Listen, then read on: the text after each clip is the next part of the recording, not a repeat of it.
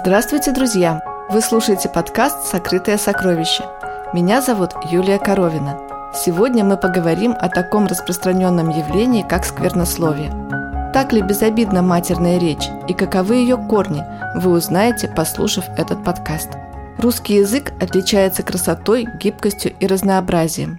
Недаром его называют великим и могучим. К сожалению, огромное число русскоговорящих взрослых и детей зачастую вставляют в свою речь бранные выражения – мат и его заменители. Сегодня ненормативная лексика проникла и в литературу, и в кино, и даже в средства массовой информации.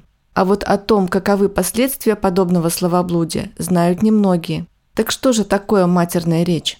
Доктор филологических наук Андрей Алянин провел целое научное исследование, посвященное ненормативной лексике. Если сравнить родную лексику с мощным водным потоком, то мат – это своего рода сбросы нечистот, загрязнение речи, полагает ученый. Исследователь пришел к выводу, что матерные слова произошли от древних заклинаний. Он считает, что в древности слова, которые сегодня считаются непристойными, служили проклятиями и заговорами. Матерная речь берет свои корни в обрядах языческого происхождения и носит ритуальный характер.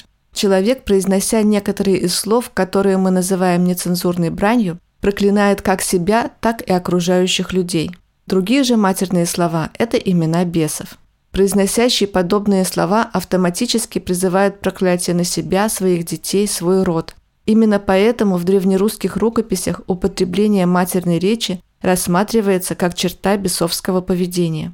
С языком, с человеческим словом, с речью безнаказанно шутить нельзя. Словесная речь человека – это видимая, осязаемая связь, союзное звено между телом и духом, писал Владимир Даль.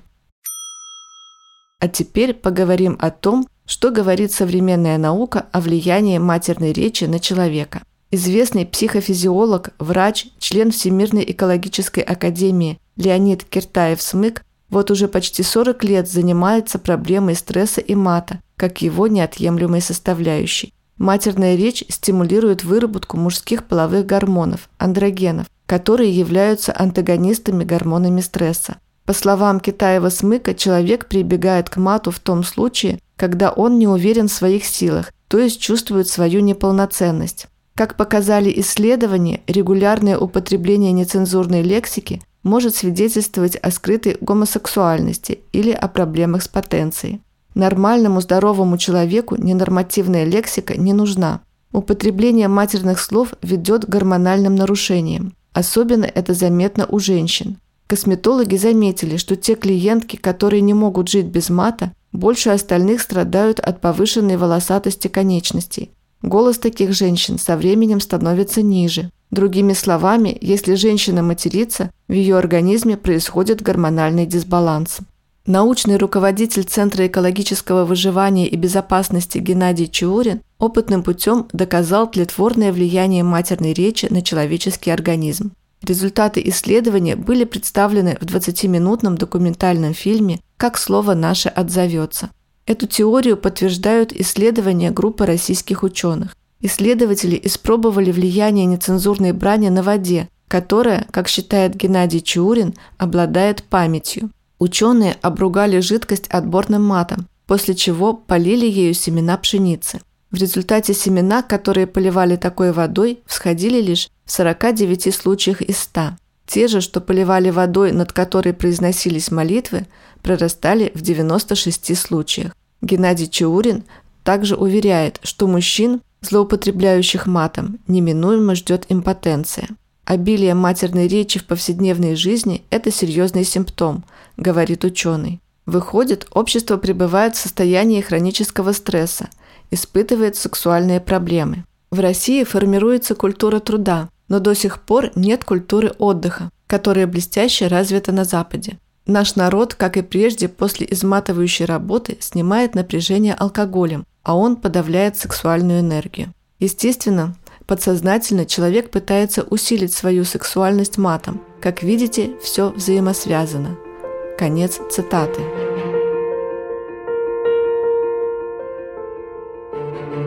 В Институте квантовой генетики кандидат биологических наук Петр Горяев и кандидат технических наук Георгий Тертышный проводили интересные исследования. С помощью разработанной учеными аппаратуры человеческие слова могут быть представлены в виде электромагнитных колебаний, которые прямо влияют на свойства и структуру молекул ДНК. Именно эти молекулы отвечают за наследственность человека. Например, человек постоянно употребляет в своей речи бранные слова. При этом его хромосомы начинают активно менять свою структуру. В этом случае, если речь человека насыщена отрицательными по смыслу словообразованиями, в молекулах ДНК начинает вырабатываться отрицательная программа. Постепенно эти искажения становятся столь значительными, что видоизменяют структуру ДНК, и это передается потомкам. Накопление таких негативных качеств может быть названо программой самоликвидации. Ученые зафиксировали, бранное слово вызывает мутагенный эффект, аналогичный радиационному облучению. Что происходит, если человек употребляет матерные слова? Доза облучения приближается к дозе, которую получают в эпицентре атомного взрыва. Все это особенно губительно действует на детородные органы и половые функции как мужчин, так и женщин. Это в конечном итоге может привести не только к неспособности родить здорового ребенка, но даже к невозможности иметь интимные отношения. Волновые уши ДНК непосредственно усваивают звуковые колебания. При этом для ДНК не имеет значения, является ли собеседник живым человеком или телевизионным героем. ДНК слышит человеческую речь. Их уши специально приспособлены к восприятию таких акустических колебаний. Мало того, молекулы наследственности получают и световую информацию. Человек может не произносить вслух, а мысленно читать текст, но содержание все равно дойдет до его генетического аппарата по электромагнитным каналам. Но самое главное, что ДНК не безразлична к получаемой информации. Одни сообщения оздоравливают их, другие травмируют. Слова, несущие свет любви, пробуждают резервные возможности генома а проклятия повреждают даже обычные программы, которые обеспечивают нормальную работу организма. Поэтому самый большой вред сквернослов наносит себе и своему потомству.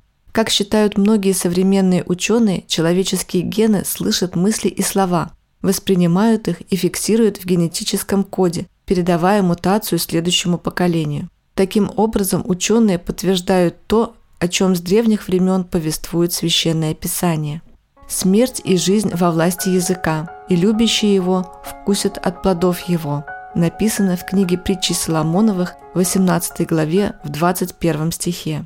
Иной пустослов уязвляет как мечом, а язык мудрых врачует. Также написано в книге притчи Соломоновых, в 12 главе, в 18 стихе. Это еще одно подтверждение того, что Библия опережает науку на тысячи лет.